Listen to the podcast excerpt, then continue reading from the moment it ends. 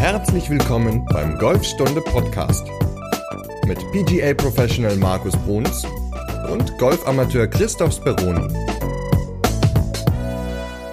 Hallo, hier ist Christoph und wir sind bei der allerersten Folge vom Golfstunde Podcast und ich begrüße Markus, der mir gegenüber sitzt und ja, wie nervös bist du, Markus? Ist es vergleichbar mit dem ersten Abschlag? Ja, erstmal auch nochmal Hallo von meiner Seite. Ähm, ja, schon. Also nicht ganz so schlimm wie beim ersten Abschlag, weil mir im Moment keiner zuschaut, außer du. Ähm, und das finde ich jetzt nicht ganz so dramatisch. Ähm, beim ersten Abschlag ist es häufig äh, schlimmer, weil man ja den Ball unbedingt auf die Bahn bringen will, um einen guten Start ins Turnier zu bekommen. Wie ist das bei dir im Moment? Bist du nervös oder geht? Ein bisschen schon. Ähm, nicht ganz so nervös wie beim ersten Abschlag. Ähm, ich habe ja ein vertrautes Gesicht, in das ich blicke. Und ähm, ja, heute geht's aber gar nicht bei uns um den ersten Abschlag, sondern um ein ganz anderes Thema. Und zwar haben wir ja die kalte Jahreszeit und wir wollen heute über das Wintertraining reden. Genau. Ähm, wir wollen heute ein bisschen darüber reden, wie man am besten im Winter trainiert, wo man trainieren kann, was man trainieren kann, um einfach ja fit äh, beziehungsweise auch mit viel Selbstbewusstsein und Selbstvertrauen in die Saison 2020 in diesem Fall starten zu können. Trainierst du im Winter viel für dich oder gehst du spielen oder? Ja, ich spiele dann eher als zu trainieren, weil es dann doch sehr, sehr kalt ist auf der Range, es sei denn, man trainiert im Indoor-Studio. Hm. Das ist ja auch noch eine Option. Genau. Wie, was hältst du eigentlich so von, in, von einem Indoor-Studio? Ähm, wir haben ja Anfang des Jahres, ich glaube es war im März, haben wir beide ja zusammen unsere ersten Videoaufnahmen im Indoor-Studio in Berlin gemacht. Und ich muss sagen, mir hat das gut gefallen, weil du hast, ja, ich sag mal, so einen eigenen Käfig. Du kannst dir einen Trackman oder einen Flightscope da leihen, praktisch für eine Stunde, zahlst eine gewisse Leihgebühr und kannst dann ja entweder sim als Simulator das Ganze nutzen, dass du im Endeffekt verschiedene Plätze spielst, die dir angeboten werden oder du kannst natürlich auch an deiner Technik arbeiten, weil du sehr viele Parameter siehst, wie zum Beispiel Eintreffwinkel des Schlägers oder Distanz, wenn du gerade beim Driver-Training bist. Ähm, deswegen halte ich auch ein Indoor-Golfstudio für sehr sinnvoll. Ähm, und ich fand auch, wenn ich mich recht erinnere, die Preise waren relativ human. Also es ist völlig okay. Schön ist, man kann es eine Stunde mieten oder zwei oder drei. Man kann auch mit einem Kumpel zusammen hingehen. Oder vielleicht bieten das auch einige Studios an, sogar mit dem Trainer kommen und Unterricht indoor nehmen sozusagen. Also ich halte es für sehr effektiv und für sehr sinnvoll. Ja. Wie ist denn bei dir das Angebot in Bremen, so Indoor-Studio-mäßig? Ähm, wir haben hier Indoor-mäßig, muss ich überlegen, eigentlich keins. Wir haben aber den großen Vorteil, dass es bei uns ja nicht ganz so kalt ist wie zum Beispiel, wie zum Beispiel in Bayern jetzt in München. Weiß ich, ein Kollege hat jetzt gerade ein letztes oder vorletztes Jahr ein Indoor-Studio eröffnet. Ähm, das haben wir jetzt hier in Bremen nicht. Wir haben dafür, also ich jetzt aus meiner Sicht kann nur von mir sprechen, habe jetzt zum Beispiel so eine, ja, so eine Videohütte, wo ich auch das Tor zumachen kann, wo ich ein, ein Netz vorziehen kann, kann dann mit dem Radargerät und mit dem Scope-System, also der Videoanlage, dann auch gut Unterricht geben. Ja, und das schätzen die Leute halt. Und deswegen kommen sie auch viel im Winter, trainieren ordentlich und gehen danach noch weiter für sich selbstständig trainieren oder halt auf dem Platz. Also, ja. aber in Indoor-Studio direkt gibt es bei uns in Bremen leider noch nicht. Okay. Na, in Berlin ist die Auswahl ziemlich groß. Wie viel gibt es in Berlin? Oh, wie viele weiß ich nicht, aber okay. ähm, es gibt sehr, sehr viele und die sind dann auch durchaus unterschiedlich. Also bei mir gleich um die Ecke ähm, gibt es eins. Da stehen eine ganze Reihe von Simulatoren. Das hat mir jetzt nicht so mhm. sehr gefallen. Ich, ich weiß jetzt nicht, welches Modell das war. Das war aber so ähm, untere Preiskategorie, glaube ich.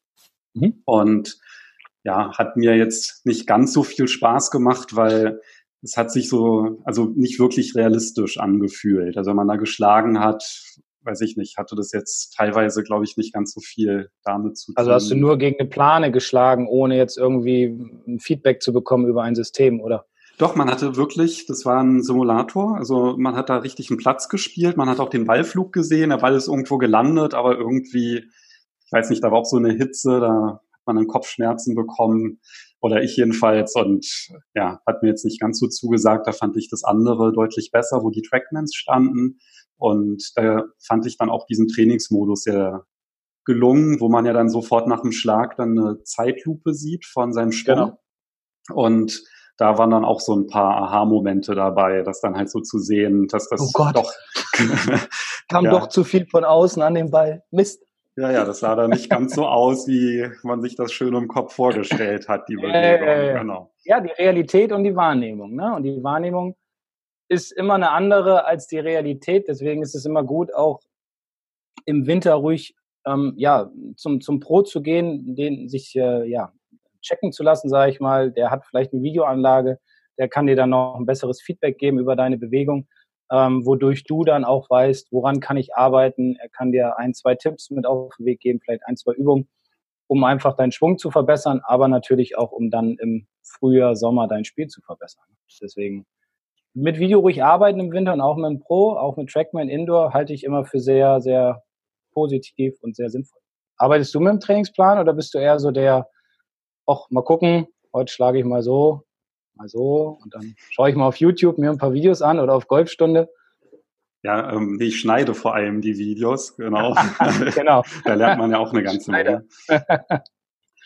ja, also ich versuche auf jeden Fall ein bisschen mehr Systematik in meine Trainingseinheiten selbst reinzubringen. Also das auf mhm. jeden Fall, dass ich die halt wirklich so strukturiere und halt nicht einen Ball nach dem anderen schlage, sondern mhm.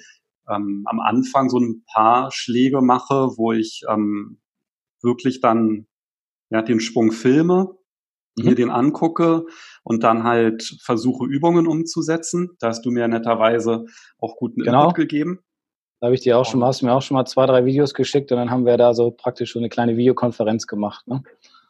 Genau. Und da hast du mir eine wunderschöne Übung ge, ähm, geschickt, wo ich an meiner Hüftrotation arbeiten soll und ähm, wo man sich quasi den so ein Alignment Stick in die Laschen vom, vom Gürtel oder von der mhm. Hose halt steckt, mhm. um dann ja ganz gezielt die Hüftrotation ansteuern zu können. Und genau, das mache ich dann halt ähm, ein paar Minuten lang und danach mache ich das dann halt ohne Stick, ganz langsam und ja, versuche dann halt auch so ein bisschen zu übertreiben, die Bewegung und versuche dann ja, das im Grunde dann zügig dann durchzuführen, mache ein paar Schläge so und mhm. dann schließe ich das im Grunde dann auch ab und ja, versuche dann halt nicht dann irgendwie da noch eine halbe Stunde einen Ball nach dem nächsten zu schlagen, sondern halt wirklich dann Schläger wechseln, andere Ziele neu ausrichten und dabei dann halt diese Bewegung dann anzuwenden, aber das steht dann gar nicht so sehr im Fokus. Also okay. das mache ich dann halt vielleicht vorher einen Probeschwung einmal oder denk dran, aber wenn ich am Ball stehe, dann versuche ich dann halt wirklich nur zu schwingen. Übertreibst du dann auch, wenn der Stick nicht drin ist in den Gürtellaschen, dass du dann bewusst nur darauf achtest, eine langsame und eine extreme Hüftrotation zu machen? Dass du, dass, de, dass dein Muskelgedächtnis, ja, das dadurch wesentlich besser abspeichert und danach beim Ball, ja, einfach schlagen und dann weiter fühlen? Ist das für dich sinnvoll? Machst du das? Ich teile das im Grunde so auf, dass ich dann die Bewegung mit dem Stick dann halt auch ganz langsam mache und halt wirklich mit einer Pause, also Arme runter, also Abschwung einleiten, Hüfte rotieren, dann durchschwingen und das halt ein paar Mal machen, um das Gefühl zu bekommen, um dann wirklich, wenn ich das dann abgeschlossen habe, dann mache ich es dann halt nicht mehr so, sondern versuche dann halt mhm. wirklich das ähm, zügig dann halt auch umzusetzen, wie ich es dann halt auch auf dem Platz machen würde mit der gesamten Gut. Routine und da achte ich dann halt nicht so sehr drauf. Aber schon grundsätzlich dann auch, wenn du auf den Platz gehst, dann auch eher die Probeschwünge übertreiben, ne? Also Fokus dann auf den einen Punkt, Hüftrotation jetzt in deinem Falle und das dann auch zu übertreiben und langsam zu machen, damit das auf dem Platz dann auch gut funktioniert. Ja, ich muss ja ehrlich gestehen, dass ich auf dem Platz gar keine Probeschwünge mache. Und das ist vielleicht noch was, ah. ähm, ja, was würdest du mir denn... Woran man arbeiten kann. Genau. Aber es gibt ja einige, die keine Probeschwünge machen. Vielleicht kannst du ja mal so ein bisschen erzählen, wo du die Vorteile siehst. Also ich halte Probeschwünge für sehr sinnvoll. Ähm, würde immer empfehlen, ja, zwei, vielleicht drei maximal zu machen, weil man, man ist ja auch begrenzt jetzt seit diesem Jahr auf, auf 40 Sekunden pro Schlag. Also wenn man am Ball ankommt, im Endeffekt zählen diese 40 oder werden diese 40 Sekunden sozusagen gestartet.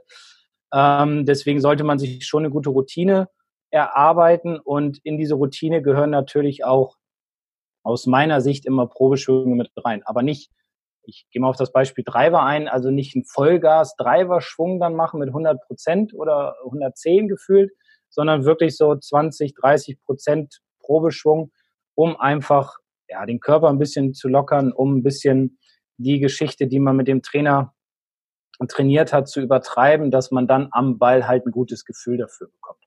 Ähm, deswegen, ich bin Freund davon, ich empfehle es meinen Schülern, allen Probeschwung zu machen. Es muss natürlich alles in dieses Korsett der 40 Sekunden passen, aber wenn man da eine gute, strukturierte Pre-Shot-Routine hat, dann sollte man damit auch äh, ja, gut klarkommen und ein gutes Ergebnis erzielen. Genau, das ist ja auch dann quasi was, was man auch auf der Range trainieren sollte, ne? diesen Ablauf. Weil wenn man es auf der Range nicht macht, dann ist es natürlich total schwierig, dann auf einmal am Platz irgendwas zu machen, was man sonst nicht macht. Genau, also definitiv auf der Driving Range anders trainieren, als man das vielleicht bis jetzt gewohnt ist. Ähm, und das sehe ich zum Beispiel auch immer, dass die Leute auch gerade im Winter äh, auf der Driving ganz schnell Bälle schlagen, keine Ahnung, 40 Bälle im Korb haben und sagen, die müssen jetzt alle innerhalb von 10 Minuten weg. Ähm, da hätte ich mir auch die 40 Bälle sparen können. Also ich bin Freund davon, den Leuten zu erklären oder auch zu erzählen, dass man im Grunde pro Ball so, ich sag mal, zwischen 50 und 60 Sekunden sich Zeit nehmen sollte. Eine gute Idee dafür ist im Endeffekt den Korb entweder, wenn man in der Hütte steht oder draußen, äh, in der Hütte dann hinten an die Wand zu stellen mit den Bällen drin um einfach dann zwischendurch immer diese kleine Regenerationszeit zu haben. Also das heißt, nach jedem Schlag sich einen neuen Ball holen. Ja, im Endeffekt ist es auf dem Platz ja auch so. Du läufst von Punkt A zu Punkt B. Ob das jetzt 100 Meter sind oder 280 Meter, ist ja egal, aber du hast ja zwischendurch immer diese, ja, diese kleine Pause, um einfach ein bisschen runterzukommen. Und auf der Driving Range will man halt immer viele Bälle schlagen, weil man denkt, dadurch wird man besser. Aber ich, ich bin der Meinung, man wird dadurch nicht unbedingt besser, sondern man verliert den Fokus man entwickelt keine Routine und deshalb würde ich immer empfehlen, den Korb in der Hütte hinten an die Wand zu stellen, beziehungsweise wenn man draußen ist, dann so ja, drei, vier Meter irgendwo hinter der Matte oder hinter sich zu platzieren und dann halt immer einen Ball zu holen und die volle Routine zu machen, wie auf dem Platz auch. Der Trainingseffekt ist weitaus höher als ein Ball nach dem anderen prügeln. Du empfiehlst ja da auch ähm, zwei Boxen, ne? das Boxensystem. Da haben wir ja auch ein Video zu auf Golfstunde. Da würde ich auch noch den Link dazu in die Podcast-Beschreibung packen, dass man sich das auch nochmal anschauen kann. Aber vielleicht kannst du ja mal kurz erzählen, wie dieses Boxensystem funktioniert. Man muss sich das so vorstellen, also man hat seinen, seinen Ball liegen und praktisch, wenn man so ein paar Meter vom Ball weggeht, muss man sich im Grunde so zwei, zwei Sticks hinlegen oder zwei Schäfte auf der Driving Range. Auf dem Platz muss man sich dann natürlich ja imaginär vorstellen. Ähm, und dann empfehle ich einfach die, zum Beispiel die Golftasche hinter den ersten Stick zu legen, äh, zu stellen und in diesem Stick, in diesem Bereich sich eine Box vorzustellen, in der man dann steht und dann guckt, wie weit ist mein Ziel entfernt, wo kommt der Wind her, ähm, vielleicht mit, mit dem Entfernungsmesser oder mit der, mit der Uhr, die man am Handgelenk hat, die Entfernung zur Fahne rauszufinden oder zum Grün oder zum Fairway oder wohin man auch immer gerade spielt. Und sich dann auch in dieser ersten Box sozusagen überlegt, welchen Schläger brauche ich. Ja, also bei Rückenwind brauche ich einen weniger, bei Gegenwind einen mehr. Also das wird alles in der ersten Box dann im Endeffekt abgearbeitet. Und dann übertritt man im Grunde auf der Driving Range diesen Stick. Auf dem Platz ist es dann der imaginäre Stick. Macht einen Schritt nach vorne mit dem richtigen Schläger in der Hand und in der zweiten Box macht man dann halt seine Probeschwünge. Ja, ob es einer ist, ob es zwei sind oder drei, das ist dann dem Spieler immer selbst überlassen. Er muss ein gutes Gefühl haben. Und in dieser zweiten Box geht es dann auch darum, sich nochmal zu orientieren, wo will ich hin, sich vielleicht eine Art Zwischenziel zu suchen oder ein Ziel hinterm Grün, keine Ahnung, eine dicke Eiche, die gerade schön blüht oder so, da möchte ich hinzielen. Man weiß ja nicht, was auf den Golfplätzen alles so blüht. Ja, vor allem im Winter, ne? Ja, genau. Okay, dann ist es die dicke Eiche, die nicht blüht. Ja, stimmt. Wir sind ja im Winter. Ähm, so, und wenn man das rausgefunden hat, wo man hinspielt und man seine Probeschwünge gemacht hat, dann atmet man vielleicht nochmal ein, zweimal tief ein und aus und dann auf der Driving Range wieder übertritt man den zweiten Stick, auf dem Platz dann wieder den imaginären Stick und geht dann an den Ball ran und schlägt diesen dann. Und Ziel und Zweck dieser ganzen Geschichte ist es dann im Endeffekt, dass man am Ball einfach nur noch am Ball ist und schlägt und nicht mehr am Ball steht und sagt, okay, passt jetzt das, habe ich jetzt das richtig gemacht, wo kommt der Wind her, muss ich vielleicht doch einen Schläger mehr oder so weiter. Weil am Ball soll man nicht mehr denken, am Ball soll man sich orientieren an seinem Ziel und dann den Ball schlagen ich sage jetzt mal egal, wie das Ergebnis ist, aber einfach hinstellen und dann hauen. Deswegen die zwei Boxen vorher, in der man sich vorbereitet, beziehungsweise in der man seine Probeschwünge macht, um dann einfach am Ball ja, ein sauberes Ergebnis erzielen zu können. Ähm, man sieht das zum Beispiel auch ganz viel bei den, bei den Pros auf der Tour. Also wer, wer mal ähm, Golf im Fernsehen sieht, auf Sky, der wird das auch häufig sehen. Ich sag mal, dass 80, 90 Prozent der, der Jungs, die da den Ball gut nach vorne schlagen können, immer hinter ihren Bällen die Probeschwünge machen, nochmal tief ein- und ausatmen. Zum Beispiel ein super Beispiel dafür ist, ist der Jason Day. Wenn man sich den mal anguckt, finde ich persönlich perfektes Beispiel für dieses Boxensystem, wie ich das jetzt gerade dargestellt habe. Und er ist damit erfolgreich und ja, ich denke, da kann auch der Amateur mit erfolgreich werden. Okay, das heißt, wenn ich im Grunde eine Trainingseinheit habe, mache ich halt am Anfang ein paar Technikübungen und mache dann im zweiten Teil des Trainings, arbeite ich mit diesem Boxensystem, um dann ja, das, was ich vorher geübt habe, dann halt situativ anzuwenden auf unterschiedliche Ziele genau. und so. Und vor allem du trainierst ja dann nicht nur deine Techniksache, sondern du trainierst dann ja im Endeffekt auch deine Routine. Das heißt, du schlägst ja zwei Fliegen mit einer Klappe. Ähm, also von daher ruhig das immer ins Training mit einbauen, dieses Boxensystem, um diese Routine für den Platz entwickeln zu können.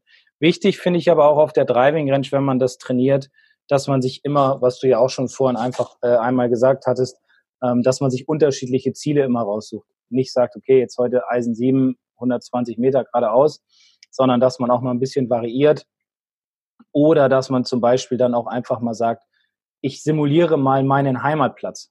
Ja, also dass ich mich auf die, zum Beispiel bei uns ist die Eins ein paar vier, da schlage ich, kann ich nur mit dem Eisen 5 abschlagen, weil dann geht's links runter.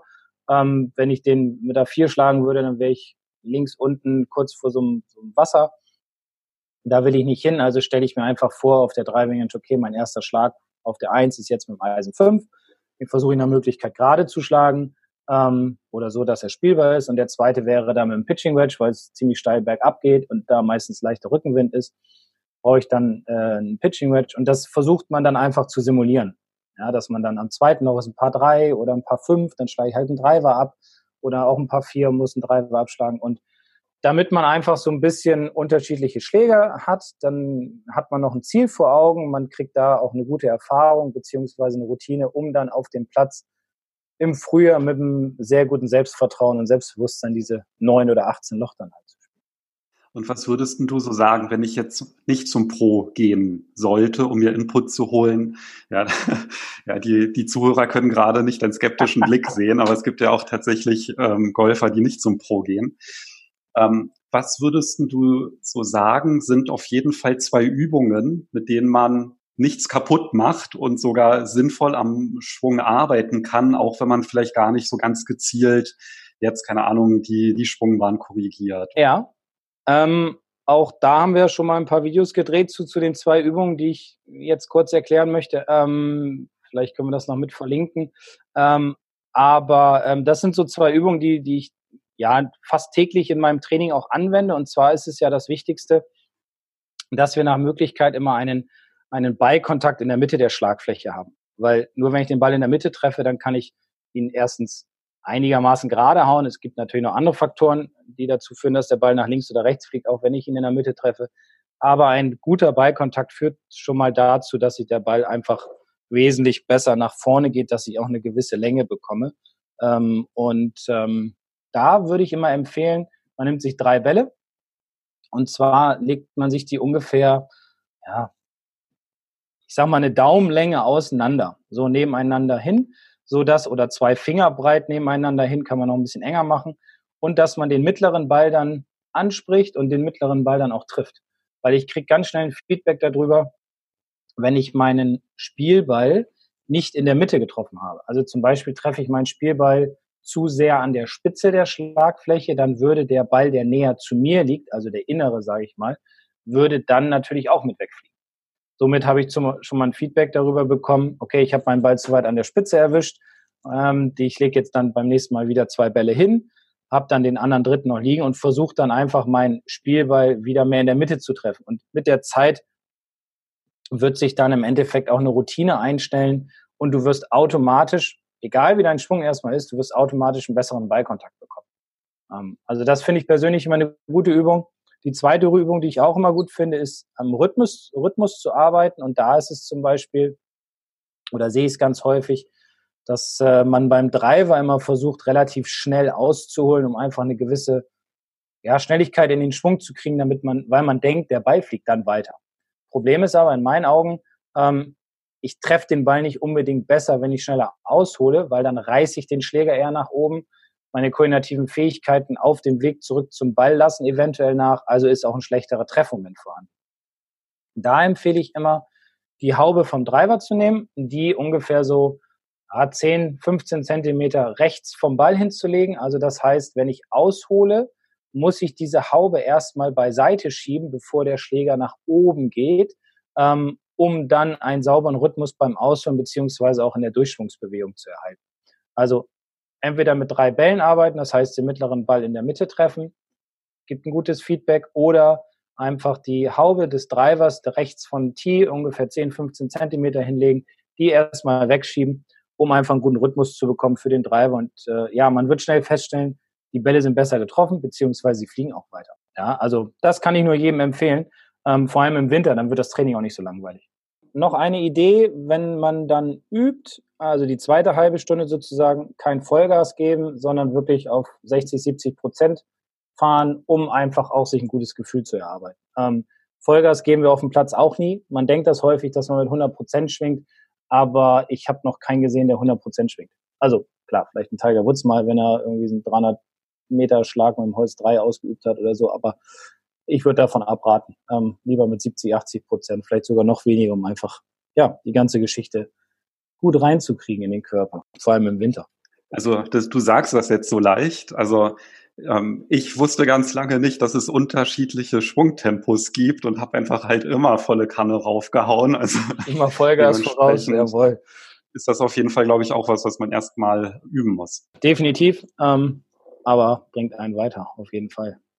Ja, eine andere Möglichkeit im Winter, Golf zu spielen, ist ja. Eine schöne Golfreise zu machen. genau. Steht da bei dir was an? Ähm, ich war jetzt im Oktober in Spanien mit einer Gruppe und fliege jetzt im März und im, erstmal im Februar, im Februar und im März jeweils eine Woche nochmal nach Mallorca. Und eventuell fliege ich Ende Januar nochmal für vier, fünf Tage mit einem Schüler von mir, ähm, ja, auch nochmal nach Mallorca, um so ein individuelles Training zu machen. Ähm, ja. Also definitiv drei Golfreisen auf jeden Fall im Winter. Ähm, ich finde es positiv oder gut, ähm, weil man einfach ja von den sechs Tagen vor Ort im Endeffekt fünf Tage komplett Golf spielt. Es gibt immer einen freien Tag bei mir. Ähm, den nutzen wir meistens auch, um einfach nur zu spielen. Oder zum Beispiel dieses Jahr haben wir im Oktober gesagt, ähm, da waren drei sehr kaputt nach den ersten drei Tagen. Die haben dann gesagt, okay, ich setze den vierten Tag praktisch aus, mache da wirklich Pause und dann habe ich mit den anderen einfach nur trainiert. Und die hatten da richtig Bock drauf, die haben da richtig Lust zu. Also der freie Tag ist jetzt nicht so, dass ich mich jetzt an den Pool lege und gucke in die Sonne und trinke da irgendwie einen schönen Gin Tonic oder sowas, ähm, sondern da trainieren wir oder wir gehen spielen oder wir spielen andere Plätze in der Umgebung. Und ja, die Leute sind eigentlich immer begeistert von diesen Golfreisen, weil es einfach auch schön ist, nochmal oder dann wieder im Frühjahr oder im Februar, März ähm, auf schönen Plätzen zu spielen in Spanien oder in der Türkei oder Portugal, wo auch immer es einen hin verschlägt, um in die, gut in die Saison zu starten, um an gewissen Dingen zu trainieren, um auf super Grüns zu spielen, die ja um diese Jahreszeit leider in Deutschland aufgrund des Wetters nicht möglich sind. Dementsprechend empfehle ich es immer, ja, macht Golfreisen. Oder wenn ihr ohne Pro fahren wollt, dann tut euch in einer Gruppe zusammen, versucht selbst so eine Art Trainingsplan zu machen oder spielt einfach nur, gibt es ja auch einige Leute, aber es ist immer ein guter Start in die Saison, ähm, das zu nutzen. Also, machst du Golfreisen? Hast du schon mal eine gemacht? Ja, bei mir ist es, glaube ich, eher umgekehrt. Wenn ich Urlaub mache und ich einen freien Tag habe, dann nutze ich das eher zum Golfspielen, weil ansonsten halt ich natürlich mit der Familie eingespannt bin. Gut, ist bei mir auch so im Urlaub. Also im Urlaub spiele ich zum Beispiel gar kein Golf. Ja, sonst wäre es ja auch kein Urlaub, ne? Genau, ist ja auch Urlaub und das andere ist halt Golfreise. Und alle sagen immer, oh, das ist ja Urlaub. Und ich so, ja, wartet ab. Nach zwei Tagen sagt ihr, oh, mir tut jeder Knochen weh. Aber nach fünf Tagen sagt ihr, boah, das ist so geil, das macht so viel Spaß und es hat und nach einer Woche sagt jeder, es hat mir so viel Freude gemacht und mir so viel gebracht. Ich fühle mich richtig gut und jetzt weiß ich auch, okay, ich habe ein, zwei Dinge, die wir bearbeitet haben im Langspiel und, und ich mache es zum Beispiel bei den Golfreisen so, dass ich ja, fast 90 Prozent nur kurzes Spiel mache. Also Putten, Chippen, Pitchen, Bunker. Ähm, und dann geht's halt immer nachmittags auf den Platz. Also wir machen meistens morgens anderthalb, zwei Stunden kurzes Spiel, da gibt's verschiedene Übungen. Und nachmittags geht's auf den Platz. Ähm, und jetzt zum Beispiel im Oktober bei der Reise war es so, dass ich ihnen immer die Aufgabe gegeben habe, ihre Putts aufzuschreiben. Also über 18 Löcher. Um dann am Ende der Woche zu sehen, wie habe ich mich verbessert. Und wir haben auch jeden Tag mindestens eine halbe Stunde Putt-Training gemacht. Und am ersten Tag mussten sich alle so ein bisschen an die Grüns gewöhnen. Da lagen alle so zwischen ja, 36 und, und ich glaube sogar 42, 44 Putts. Und zum Ende der Woche hatten alle um die 30 Putts. Also das heißt, sie haben, ja, ich sag mal, im Schnitt sich um acht Schläge pro Runde verbessert, was immens ist, weil wenn man sich überlegt, man kann acht Schläge pro Runde sparen aufgrund von guten Patten, guten Annäherungen, ähm, ja, acht Punkte im Handicap runter ist schon äh, eine Menge. Deswegen lege ich meinen Fokus in Golfreisen immer auf, auf äh, kurzes Spiel. Definitiv. Und was ist so dein Lieblingsziel? Also, wo sind die schönsten Plätze, die besten Bedingungen? Naja, Türkei ist natürlich cool, also Belek. Ähm, ganz, ganz tolle Hotels, ähm, super Golfplätze, super gepflegt. Äh, gibt sogar ein, vielleicht sogar inzwischen auch zwei Plätze, auf jeden Fall der Caria. Da durfte ich auch zweimal Nachtgolfen. Das war echt cool, weil wir haben einmal im, im Hellen angefangen, so um halb fünf und haben dann so ins Dunkle reingespielt und dann gingen die Lichter an. Und das ist im Endeffekt wie, ja gut, jetzt komme ich aus Bremen, bin Werder-Fan, im Moment läuft es ja nicht ganz so gut, aber trotzdem wie im Weserstadion. Ähm, also es ist taghell und du kannst den Ball halt richtig gut sehen. Ähm, das macht unheimlich Spaß. Äh, Im Moment fliege ich sehr viel nach Spanien. Ähm, wir waren jetzt in der Nähe von von Huelva, da unten Alicante, äh, nicht Alicante, Huelva, ähm, El Rompido heißt das Ganze und jetzt fliege ich halt nach Mallorca. Und ich, ich finde, es gibt überall super Plätze. Man muss wissen, was möchte ich ausgeben. Äh, Portugal ist klasse, man kann auch nach Dubai fliegen, das ist natürlich Weltklasse oder nach Florida oder, oder Phoenix oder sowas. Ähm, aber man muss natürlich wissen, was gibt der Geldbeutel her. Und im Moment ist, ja, da sind die Reisepreise relativ hoch. Deswegen Spanien, gutes Preis-Leistungs-Verhältnis, Plätze top, Hotels völlig in Ordnung, Essen okay, kommt schnell hin. Also von daher, im Moment präferiere ich Spanien, ja. Und in Dubai habe ich auch schon mal bei Flutlicht gespielt. Echt? Cool. Ja, ne, ich mache das eigentlich immer so. Also ich habe bisher nur eine Golfreise gemacht. Das war nach Turin. Mhm. Und das war wirklich ein mega toller Platz. Also ein, so ein Parkland-Course, wo auch die Italian Open gespielt worden sind. Also der hat richtig was hergemacht, auch so von der Umgebung. Und ansonsten versuche ich halt immer, wenn ich irgendwo auf Geschäftsreise bin, das dann halt im Grunde zu nutzen, um dann dort auch eine Runde zu spielen. Also dementsprechend, ja, habe ich zum Beispiel halt einmal in Dubai gespielt und auch einmal ganz exotisch an der Elfenbeinküste. Oh, das ist ja echt exotisch. Hast du denn dahin deine eigenen Schläger dann mitgenommen oder hast du dir dann vor Ort immer welche geliehen? Na, bei den Geschäftsreisen logischerweise nicht. Ähm, also nach Turin, da habe ich mein Bag mitgenommen und ansonsten habe ich mir halt immer vor Ort Schläger dann geliehen. Ja, und warst du damit zufrieden?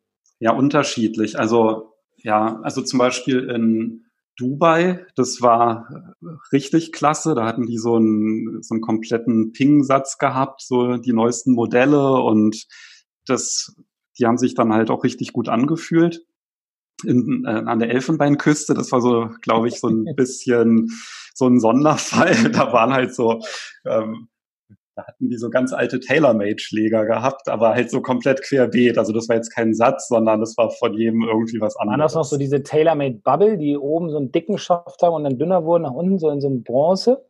Das war, glaube ich, so einer der ersten Tailor-Made, so, als ich angefangen habe. 90. Ja, bisschen neuer. Nee, es war, glaube ich, ein Aeroburner oder ah, irgendwie sowas. Okay. Naja, gut. Ja, immerhin. Bei Leihschlägern finde ich eigentlich immer das Problem den Putter. Okay. Also, weil wenn der mir dann nicht gefällt, also weil ich mag halt wirklich so ganz schlichte Putter und wenn ich dann irgendwie so einen, so einen ganz ausladenden habe, dann ja, gefällt mir das halt nicht so gut. Oder wenn der Schlägerkopf ganz leicht ist, dann habe ich da auch irgendwie so ein bisschen Probleme mit, da kann ich das nicht so richtig dosieren und das ist eigentlich immer so ein Punkt, wo ich jetzt oder ein Schläger, mit dem ich dann nicht so gute Erfahrungen gemacht habe. Also bist du da so der Optiker sozusagen. Also du guckst auf die Optik des Putters. Ich habe auch das Gewicht erwähnt. Also das ist mir auch schwer, dass der, dass der Schlägerkopf einfach schwer ist. Das mag ich. Ja. Und wenn ich dann so ein ganz leichtes Ding habe, dann habe ich, ja, fühlt sich das halt immer so gleich an, als wenn sich die Schlagfläche dann ganz doll verdrehen ja, würde oder so, was sie dann halt nicht tut. Aber es dann ja, man fühlt sich dann nicht ganz so wohl. Ne? Das, das ist auch richtig. Also ich nehme immer meine eigenen Schläger mit auf Golfreise. Ähm, gut, jetzt Geschäftsreise kenne ich jetzt natürlich nicht, weil eine Geschäftsreise ist bei mir im Endeffekt Reise. Ja. Ähm, dementsprechend, also in Urlaub nehme ich gar keine Schläger mit, weil wie gesagt, Urlaub ist Urlaub. Ähm, ja, aber es gibt ja inzwischen auch schon in, in vielen Locations, ich glaube so Faro am Flughafen, Palma, weiß nicht, wie das in der Türkei ist jetzt, ähm, da gibt's ja auch schon richtig gute Leihschlägerfirmen. Also da kannst du dir im Grunde ähm, ja deine Schläger schon von Deutschland aus aussuchen, die werden dir dann hingestellt, dann zahlst du dann dein Obolus für eine Woche, deine Leihgebühr und dann, dann geht's los. Man muss halt immer nur darauf achten, wenn man dann Leihschläger nimmt vor Ort, dass man nicht in der Standardlänge arbeitet, wenn man zum Beispiel 1,95 groß ist, dann ist es schwierig. Ich jetzt mit knapp 1,80 kann ganz gut mit Standardschlägern umgehen, aber größere Männer oder Frauen sollten dann immer darauf achten, Länge des Schlägers, Griffstärke und so weiter. Also da gibt es ja viele Faktoren, ähm, die dann im Endeffekt ja auch ja, wichtig sind, um guten Golfball schlagen zu können. Genau, also bei Clubs to Hire, das ist ja dieser Anbieter, der diese Verleihstation an unterschiedlichen Flughäfen hat. Da gibt es ja dann sogar Linkshänderschläger, da kannst du dann halt auch längere nehmen, plus ein Inch und ähm, da gibt es dann auch verschiedene Sätze zur Auswahl. Und das ist eigentlich ein ganz gutes Angebot, nur weil es auch nicht so teuer ist. Ja, genau. Ja, weil wenn man heute sieht, was so ein Golfbag im Flieger kostet, das mitzunehmen, das ist ja schon teilweise Wahnsinn. Was zahlst du da immer, wenn du die mitnimmst? Uh, es kommt immer auf die Airline drauf an. Ich glaube, es geht irgendwo los. Das günstigste, was ich jetzt in den letzten drei Jahren hatte, war irgendwie 50 Euro pro Strecke und ging hoch bis, ich glaube, es war bei Air Berlin. Die gibt's ja nicht mehr. Ich meine 130, aber ich bin mir nicht ganz sicher. Aber so in dem Raum bewegt sich das irgendwie ab 50 Euro aufwärts. Und Clubs to Hire, ich weiß nicht, was die anbieten, aber ja, lass es 80 Euro die Woche sein oder so, dann ist es natürlich auf jeden Fall. Ich glaube, es ist sogar deutlich billiger. Ich glaube, um die 45 oder so. Ja, super. Dann, na, wenn du nicht darauf angewiesen bist, du nur einmal, ein, zweimal spielst in der Woche, dann würde ich die Schläger da leihen. Wenn du jetzt aber eine Golfreise mit Pro machst, dann würde ich immer die eigenen Schläger mitnehmen. Ähm, gut, da sind die Golfbags oder das, das, das Carrybag dann auch im Preis mit inkludiert. Das merkt man dann gar nicht, ähm, weil man einfach eine Woche lang Golf spielt und dann mit seinen Schlägern trainieren soll, die auf einen persönlich angepasst sind, nämlich gefittet wurden. Ja, also was ja auch immer ein ganz wichtiger Punkt ist, um einfach gutes Golf spielen zu können. Ja, jetzt haben wir schon eine ganze, relativ viele Themen abgehakt. Ja. Ich glaube, wir können uns jetzt auch langsam dem Ende neigen. Vielleicht an der Stelle. Ähm, ich habe eine E-Mail-Adresse eingerichtet, podcast.golfstunde. Und ja, vielleicht könnt ihr uns einfach Feedback schicken. Also Themenwünsche, wie ihr es fandet, was wir besser machen könnten. Und dann nehmen wir das gerne auf. Und wenn ihr uns eine Sprachnachricht schickt, dann würden wir die auch in der Folge abspielen. Genau. Sehr gut. Auch noch eine Option. Genau. Und natürlich bewerten. Bewerten, also auf deinem Podcast-Portal der Wahl freuen wir uns natürlich über Bewertungen. ja, die erste Folge, ne? Soll ja noch ein bisschen mehr werden. Ja, in der nächsten Folge, da werden wir über den Griff reden. Wie liegt der Griff? Wo sollte er liegen? Da gibt es so ein paar Checkpunkte, die äh, wir dann besprechen werden in der nächsten Folge, damit ihr dann ja gute Bälle schlagen könnt. Nicht nur auf der Range im Winter oder auf dem Platz bei neuen Loch, sondern dann natürlich auch im Frühjahr beziehungsweise Sommer. Also da gehen wir dann in Folge zwei nochmal genauer drauf ein. Genau, in dem Sinne, vielen Dank fürs Zuhören und wir hoffen, dass ihr uns in der nächsten Folge wieder zuhören werdet. Genau. Vielen Dank und ja, bis dahin. Bis dahin. Tschüss. Ciao.